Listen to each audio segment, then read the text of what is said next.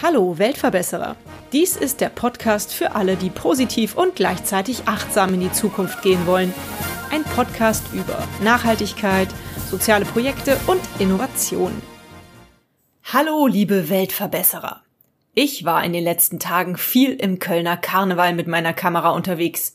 Ich bin ein kölsches Mädchen und ich liebe den Karneval. Und gleichzeitig habe ich mich wie in so vielen Lebensbereichen auch beim Karneval gefragt, wie nachhaltig ist das ganze Spektakel eigentlich und wo gibt es da Stellschrauben, um nachhaltiger zu agieren? Nachhaltigkeit bedeutet ja stets, auch viele kleine Schritte zu tun. Wir alle können zu Hause anfangen, den Karneval nachhaltiger zu gestalten. Viele Karnevalskostüme kommen zum Beispiel aus Billigproduktionen aus China. Die Arbeitsbedingungen und die Nachhaltigkeit dieser Produkte ist in Bezug auf Umweltgifte sehr fragwürdig. Und selbst wenn euer Kostüm in Europa hergestellt wurde, ein Kostüm aus Bio-Baumwolle habe ich noch nicht gesehen. Schöner sind doch da die selbstgenähten und gebastelten Dinge.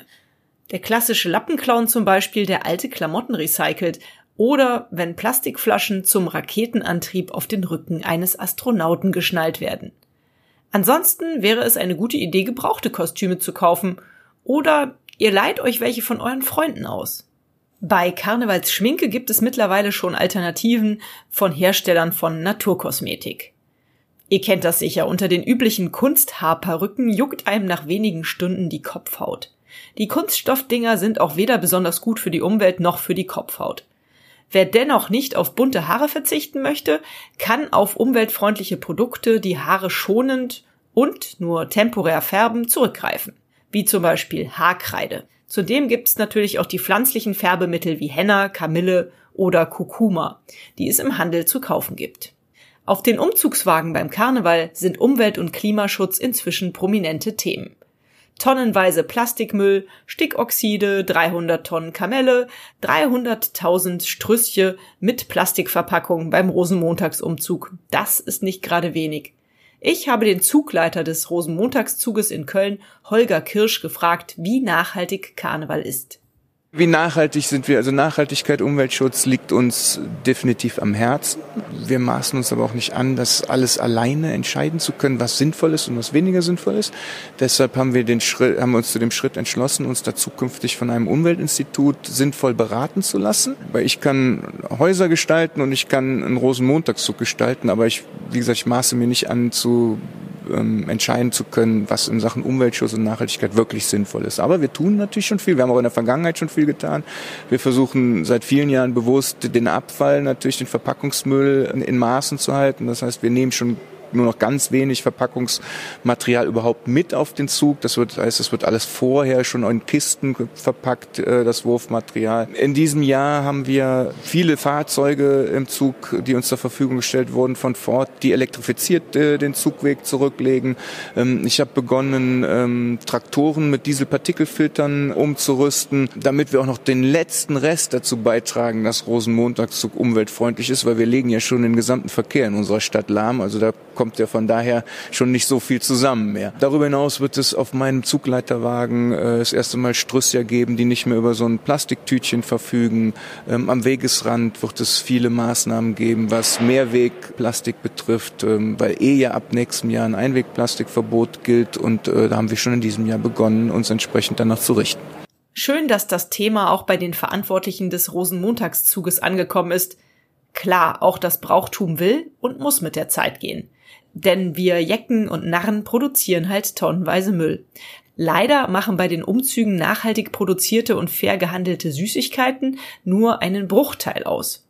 Von 300 Tonnen Kamelle stammen nur 5 Tonnen aus dem Fairhandelszentrum Rheinland, das zusammen mit dem Verein Jecke Versuchung seit über 15 Jahren faire Kamelle herstellt. Da ist also noch Luft nach oben. Mal sehen, was Kölns Karnevalsprinz Christian II. Christian Krath zum Thema Nachhaltigkeit sagt.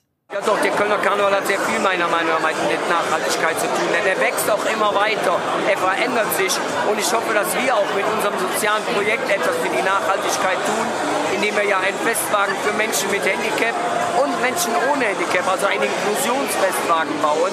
Und ich glaube, das ist sicher eine große, ein großer Teil der Nachhaltigkeit. Das ist definitiv eine super Idee. Und allgemein unterstützen viele Karnevalsvereine soziale Projekte. Das ist wirklich toll, weiter so. Und gleichzeitig ist es eben wenig nachhaltig, mit vollen Händen Kamelle zu schmeißen und ein Bier oder einen Sekt nach dem anderen zu trinken. Und vor allem der Müll darf gerne weniger werden. Mittlerweile werden zum Glück schon kompostierbare Pfandbecher angeboten. Die sehen genauso aus wie die Plastikbecher, können aber besser verwertet werden und vermeiden Glasmüll auf den Straßen. Zudem gibt es schon abbaubares Biokonfetti und sogar Biokonfetti, in das Wildblumensamen eingebaut sind.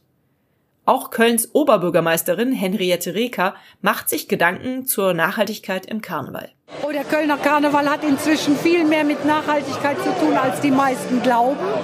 Wir haben zum Beispiel sehr viel CO2-neutrale Antriebswagen im Rosenmontagszug und es gibt auch schon viele Gesellschaften, die Kamellen in Papier werfen. Plastik wird immer mehr in den Hintergrund gedrängt. Es werden auch schon Strüsschen ohne Plastikfolie geworfen in diesem Jahr. Und wir wollen dahin kommen, dass er ganz CO2-neutral wird. Das sind Schritte in die richtige Richtung.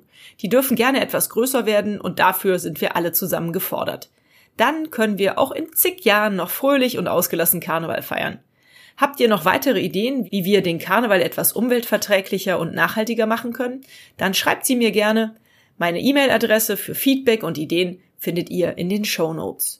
Dort findet ihr ebenso Links zu schönen Büchern, in denen Anleitungen für Kostüme zum Selbernähen stehen. Und hat es euch gefallen? Seid ihr inspiriert, berührt? Habt ihr eine Idee für eine neue Podcast-Folge oder Verbesserungsvorschlag für mich? Dann hinterlasst mir doch eine Bewertung oder einen Kommentar. Ich freue mich drauf. Ihr findet den Weltverbesserer wöchentlich hier an dieser Stelle.